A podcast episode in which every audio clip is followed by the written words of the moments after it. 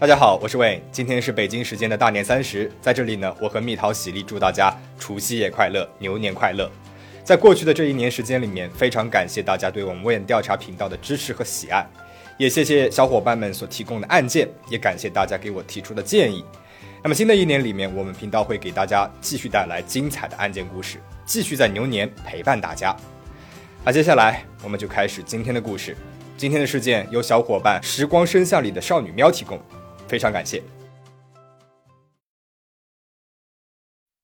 现在我们在水族馆、海洋馆里面看到鲨鱼，其实不是什么新鲜事儿了。但是在八十五年之前，一九三五年，那个时候人类对鲨鱼这种庞大体格的海洋生物还完全没有驯化的能力。在很多的海滩附近，鲨鱼啊都是人们的头号公敌，鲨鱼吃人、伤人的新闻层出不穷。而今天我们要说的事件。就发生在一九三五年的澳大利亚，一头生病的鲨鱼所引发的案件。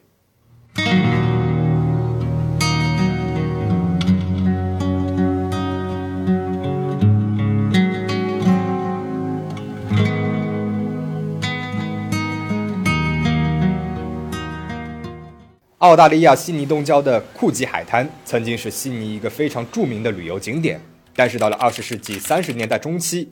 库吉码头被拆除后，游客呢就很少来了，这也直接的导致了当地的库吉水族馆的生意急剧的下滑。老板伯特·霍布森心急如焚，除了水族馆，霍布森在库吉海滩上面还经营着剧院、浴场、舞厅等等。这码头一拆除，一千四百个座位的剧院、舞厅、餐厅，经常连一半都坐不满了。因此，霍布森他决定铤而走险，搞点大动作出来，来吸引游客。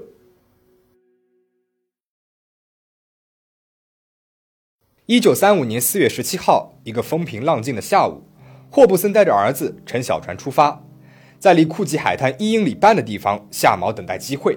霍布森希望捕获一条小鲨鱼，放进水族馆里面圈养起来，以此来吸引游客。霍布森用一条大鱼当做鱼饵，幸运的是，没有过多久啊，这个鱼饵就被咬了一口。霍布森的捕鱼经验非常丰富，他不急于拉鱼钩上岸，而是准备在猎物吃的最投入的时候一举擒获。但是很快，钓鱼绳开始飞速旋转起来，水里面啊，似乎有一股非常强大的力量在鱼钩抗争。霍布森意识到水底下肯定是有一个大家伙上钩了，他和儿子赶紧拉动了绳子，两个人是使出了吃奶的力气，终于把猎物拉出了水面。呵，好家伙，原来是一条长四米、重量约一吨的虎鲨，而虎鲨嘴里面是一条正叼着鱼饵的小鲨鱼。小鲨鱼已经几乎全被虎鲨吞进肚子里面了。霍布森和儿子费尽了九牛二虎之力，终于把虎鲨运进了水族馆里面。库吉水族馆里面竟然来了一条大虎鲨，这个消息很快就传遍了悉尼，水族馆又恢复了往日的人头攒动。四月二十五号是二星军团日，是澳大利亚的法定假期。放了假的市民们纷纷来到了库吉水族馆，急切的想要近距离的看看这只凶猛的野兽。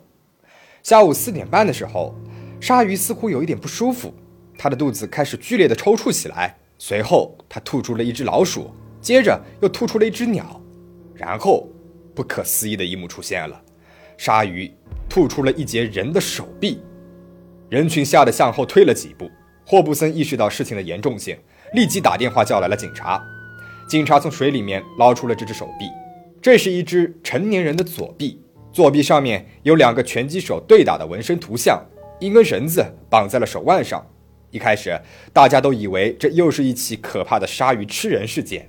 但是法医鉴定之后发现，这条手臂的断裂处并没有被鲨鱼的牙齿咬断的痕迹，而更像是被某种利器切断的。因此，警方断定这不是鲨鱼袭击案件，而是一起神秘的谋杀案。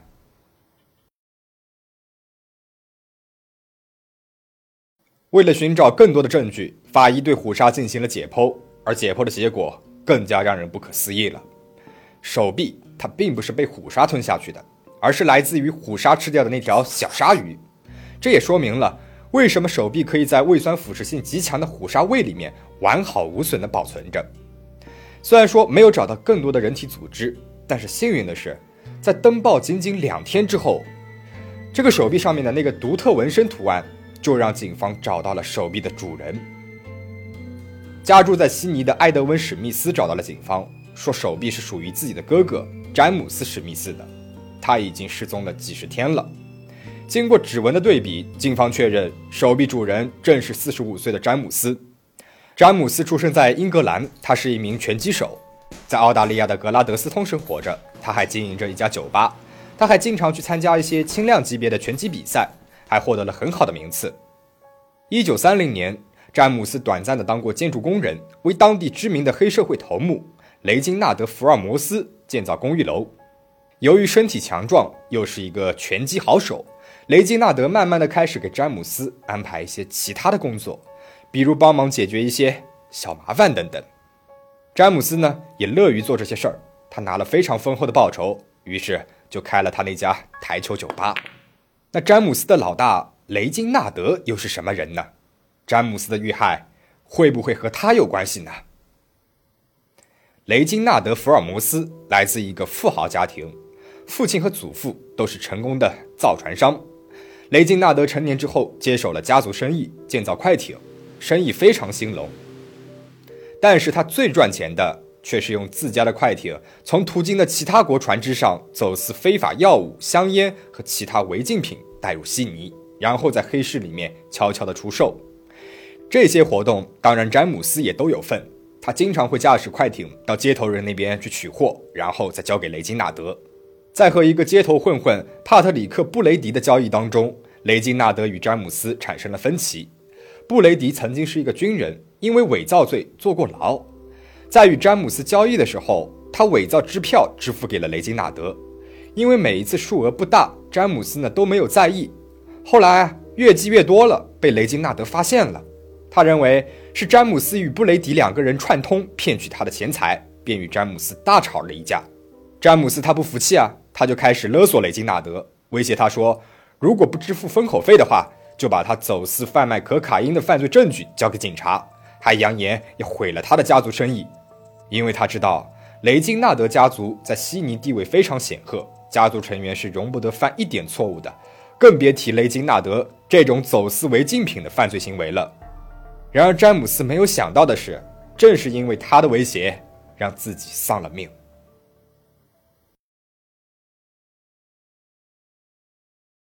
一九三五年四月七号，一个星期天的晚上，詹姆斯从雷金纳德那里拿到了封口费。他跟妻子说要去钓鱼，其实是去了悉尼南部的一家酒吧和布雷迪一起喝了酒。之后，他们又玩了会儿纸牌。玩纸牌的过程当中，两个人产生了分歧，吵得不可开交。随后，两个人又去了两公里外布雷迪租的一间小屋里面。之后，詹姆斯就再也没有出现过了。虽然布雷迪是伪造支票的高手，但是杀人他并没有什么经验。当天晚上，他们一起喝酒打牌，被很多人都看到了，因此警方很快就查到了詹姆斯最后的行踪，并且将他与布雷迪联系在了一起。根据警方的调查，当天晚上，在两个人来到了布雷迪家中之后不久，布雷迪就从房间里面走了出来，上了一辆出租车，而詹姆斯就仿佛人间蒸发了一样，再无踪迹。根据现有的证据，警方认为詹姆斯就是在布雷迪家里面被杀害的。与此同时，警方还找到了当天的出租车司机，他不仅认出了布雷迪，还准确地回忆出那天晚上布雷迪从自己家里面出来后的目的地——麦克马洪角湾景街三号。但是令警方匪夷所思的是，这个地址正是雷金纳德的豪宅。根据司机的证词，当天晚上布雷迪蓬头垢面，手不自然地捂着衣服。显然是在夹克下面藏了些什么东西。司机对警方说：“很明显，他很害怕。”五月十六号，在虎鲨将詹姆斯的手臂吐出来三周之后，布雷迪涉嫌谋杀被逮捕了。然而，新的问题出现了：悉尼海军和空军对霍巴德港和抓捕到鲨鱼的库吉湾进行了水下搜查，并没有找到詹姆斯尸体的其他部分。而根据澳大利亚的法律，在没有找到其他部位身体组织的前提之下，仅凭单只手臂不能够证明发生了谋杀案件。起初，雷金纳德坚决否认与布雷迪有任何的联系。但是四天之后，也就是一九三五年的五月二十号的清晨，雷金纳德带着一瓶白兰地和一把点三二口径的手枪，独自走进了船屋。他喝得酩酊大醉，朝自己的头部开了一枪。不可思议的是，子弹打在了前额的骨头上面，他只是昏了过去，而子弹的冲击力把他向后推入了水中，而船坞上的一根绳子刚刚好缠住了他的手腕，所以呢，他也没有被淹死。不久之后，他被海水冲醒了，爬上了一艘快艇，向海中驶去。这个时候，两名水警注意到了满头满脸都是血的他，发动了两艘巡逻船，追了他四个小时，穿过环形码头和轮渡交通，一直追到了悉尼港。最后，雷金纳德在悉尼港外投降了，他被抓住，并且送往了医院。被逮捕之后，雷金纳德同意做布雷迪谋杀案的证人，他告诉警方。的确是布雷迪杀害了詹姆斯，并且肢解了他的尸体。布雷迪将尸体装进了一个箱子，并且将箱子扔进了贡纳马塔湾。在二十世纪二三十年代的犯罪圈子里面，这样的海葬被称为悉尼送葬。浩瀚的未知海洋是处理尸体的最佳方法。雷金纳德还承认，布雷迪在谋杀了詹姆斯之后，找到了自己，给他看了詹姆斯带着标志性纹身的断臂，同时威胁自己。如果不立即给他五百英镑，就杀了他。雷金纳德同意了。在布雷迪离开家之后，他惊慌失措地来到了海边，在夜色的笼罩之下，他把詹姆斯的手臂扔到了海中。警方随后指控布雷迪谋杀詹姆斯，案件定于六月十二号上午开庭。但是在六月十二号凌晨一点二十分，也就是在开庭辩论前的几个小时，在一个废弃的码头里面，人们发现了雷金纳德倒在了他的汽车里面。他的胸部中了三枪，已经没有了呼吸。重要证人死亡了，对布雷迪的起诉也宣告失败了。而布雷迪，他也被无罪释放。一九三五年六月十三号，雷金纳德在悉尼北郊火葬场被火化，留下了价值三万四千英镑的遗产。在接下来的三十年里面，布雷迪一直坚称他与詹姆斯的谋杀案没有任何关系。但是更多的秘密浮出了水面。根据警方的消息，詹姆斯他曾经是一名警方的线人，代号为 Fizer。二十世纪三十年代，悉尼的黑社会组织层出不穷，而当时有一个最危险的罪犯，名字叫埃迪。悉尼的街道上面经常会有公开的帮派斗争，而这个埃迪就是其中的头目之一。作为卧底的詹姆斯，其中的一个任务就是帮助警方抓到艾迪，并且剿灭埃迪的黑社会势力。后来，警方根据詹姆斯所提供的准确情报，把埃迪和同伙在抢劫银行的时候当场抓获了。所以有人推测了，也有可能詹姆斯是被埃迪的同伙干掉了，目的就是为埃迪报仇。而至于雷金纳德，因为他主导着利润丰厚的非法药物交易，占据了悉尼违禁药品交易的大半份额，早就成了其他黑社会组织的眼中钉了。他的死也有可能是黑吃黑的结果。